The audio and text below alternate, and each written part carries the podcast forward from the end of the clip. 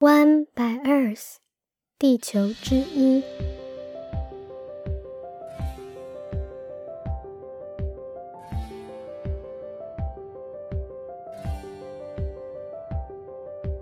Hello，大家好，我是与大自然稳定交往中的小一。你现在收听的是 One by Earth 自然疗愈之旅。在上一集节目中，我们聊到阳光与草地的治愈能力。不论是生理、心理或是社会关系，大自然都能够给予我们帮助。但是，即使是都市生活中最容易亲近的阳光与草地，还是有很多人感到害怕：害怕晒黑，害怕过敏，害怕小虫，害怕狗屎，害怕草地上掉了一根针。如今，大自然似乎离我们很遥远。今天就让我们来聊一聊这种被称为大自然缺失症的现象与原因吧。那我们要开始喽。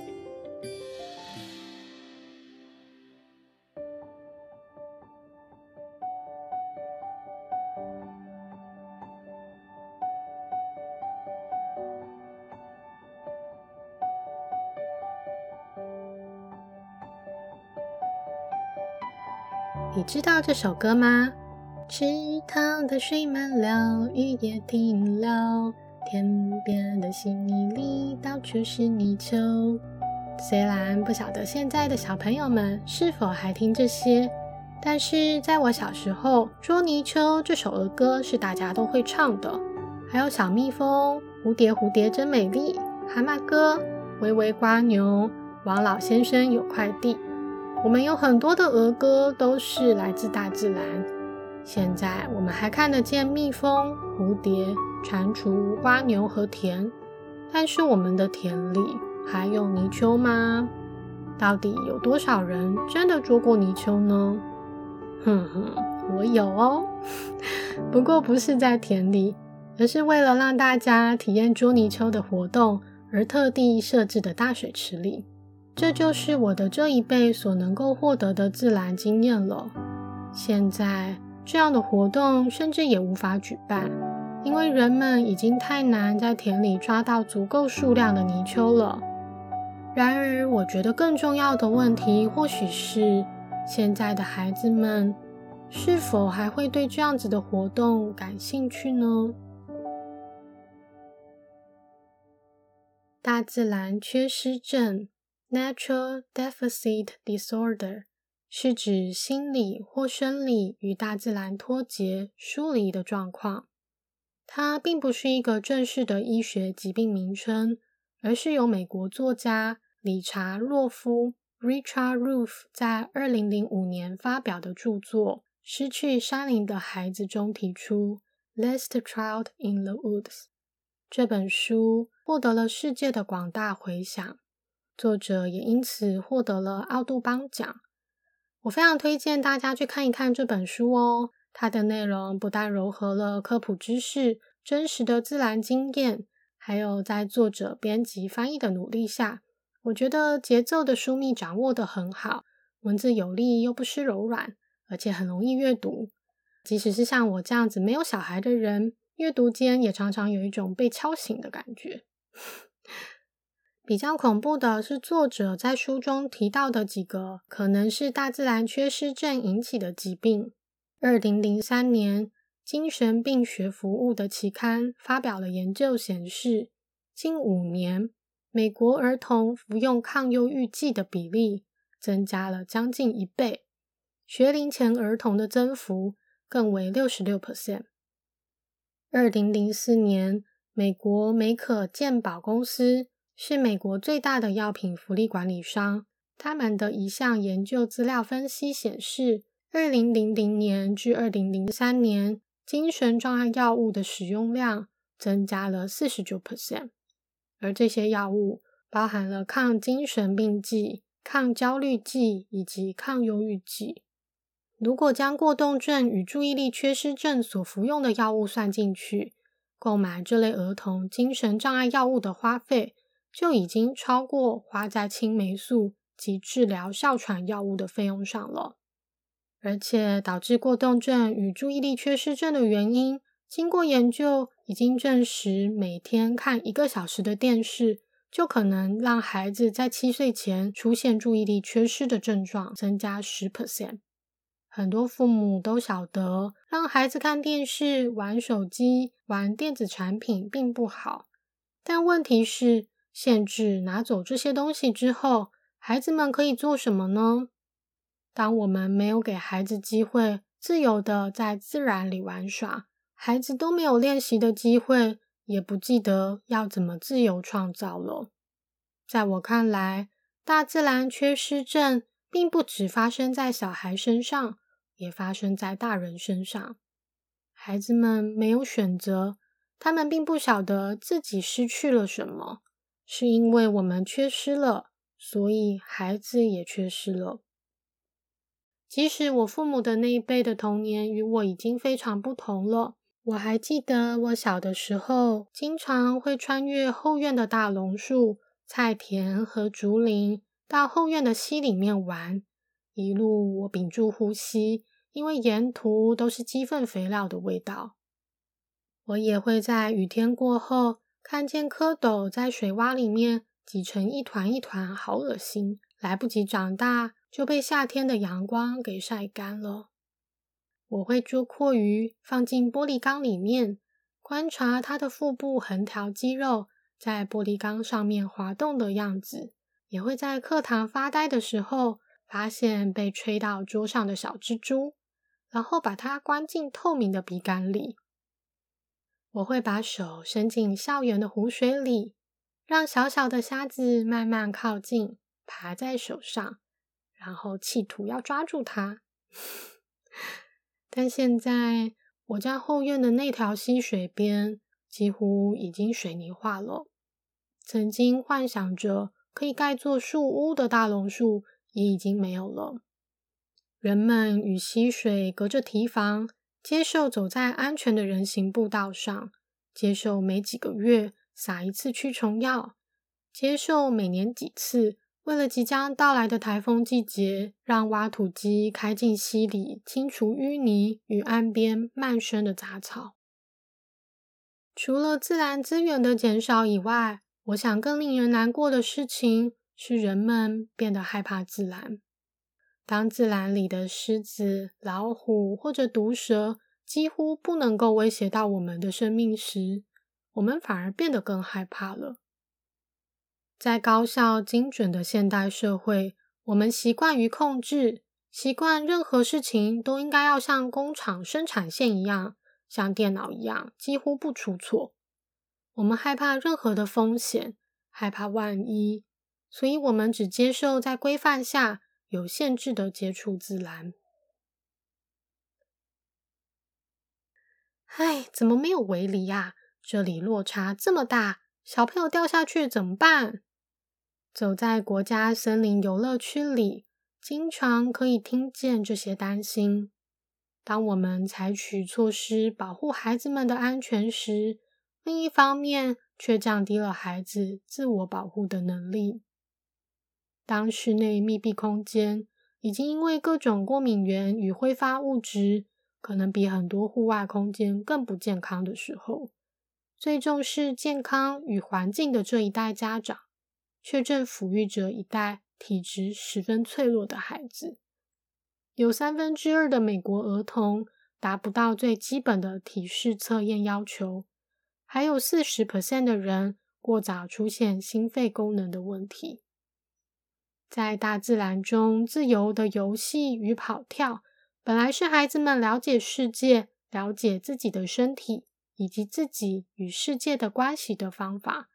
现在，这样的自由却很少了。作者写道：“现在的孩子或许能告诉你有关亚马逊雨林的事，但却说不出他们上一次独自到树林里探险。”或者闲躺在田野里聆听风声，看着云朵在空中飘过，是什么时候的事了？为了保育与保护自然生态，为了避免生态被人口压力摧毁，我们远离了它。那些在报章杂志出现的环境污染让人们产生对家园恶化的恐惧。这种被称为生态恐惧的情绪，天天笼罩着人类的世界。但当人们还没有真实地与自然相处过，还没有与它建立连结，便已经先被知识给绑架的时候，自然便与灾难和责任连结在一起，而不是快乐、奇迹与爱。这也是过去的我，身为一个环保主义者曾经经历过的。当我回到自然里，真实地去接触它的时候，我的心结被解开了。我不再对自己生而为人，不再对自己活着的这件事情充满愧疚。大自然不是我的责任，而是我深爱的对象和支持我的力量。若你对这段故事感兴趣，请听一听第一季的节目。下面我想谈谈关于人们为什么会这么需要与大自然接触的几个科学假设。一、大草原假说。提出大草原假说的 Oriens 认为，人类与生俱来会倾向于喜欢散布着稀疏树木的大草原环境。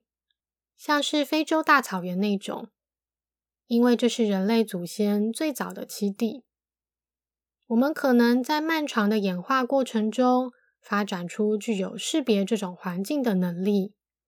大草原除了拥有食物，也有让人类躲藏掠食者攻击的树木以及开放的视野等。二、森林假说这一派的学者认为。大草原假说仅能够代表一部分的人类祖先栖地。他们觉得人类对景观的偏好能够在演化的不同时期形成。由于演化成我们的原始人会生存于不同的环境类型栖地，所以不同的群体可能会表达出不同的环境偏好。三、植物与水的理论。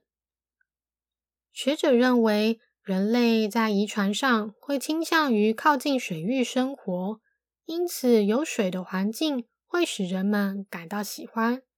另外，由于植物的存在隐含着可能有水或是食物，甚至可以提供生存的庇护，所以现今人们对于树木、开花植物、绿色植物的喜好，是反映了演化的基础。针对于上述这些看法，有许多不同年代的学者都做过实验，以播放投影片的方式，让受试者评估对自然环境的视觉偏好，例如热带雨林、温带落叶林、针叶林、大草原、动园和沙漠和城市等不同栖地类型的相片播放。结果发现，对于景观的偏好可能会随着年龄而有所变化。根据实验，国小、国中的孩子明显喜欢大草原的环境，年纪大的受测者却不太一定。另外，也发现居住地的关联，人们似乎更喜欢自己居住地的自然原始状态。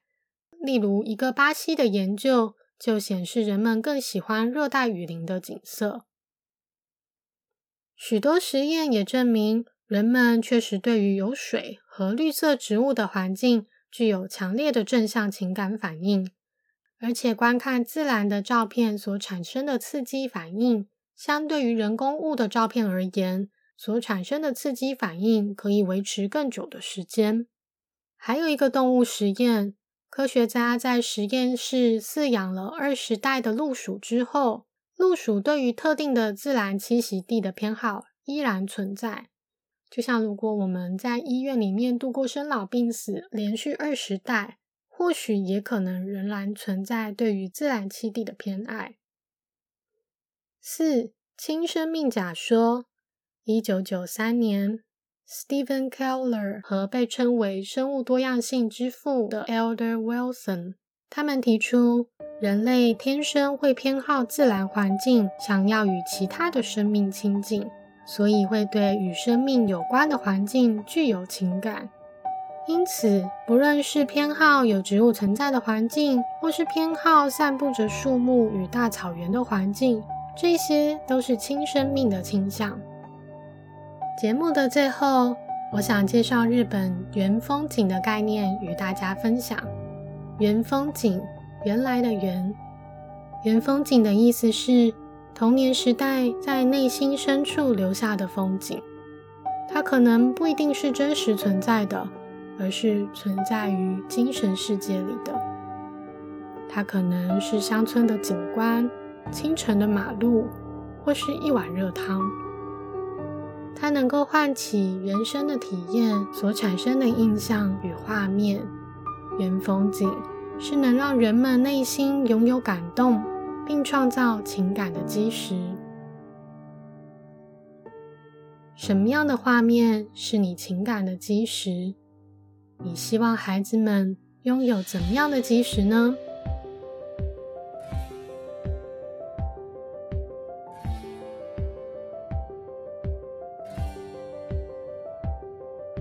今天的节目就到这边，感谢你的收听。以上的假说与理论，不晓得大家是否认同呢？大草原和森林是你喜欢的景色吗？水和植物是否能够吸引你的目光？或者吸引你的，其实是一种生机勃勃的感觉吗？你的情感基石里面有自然吗？写下留言跟我分享，让我们一起爱上自然吧。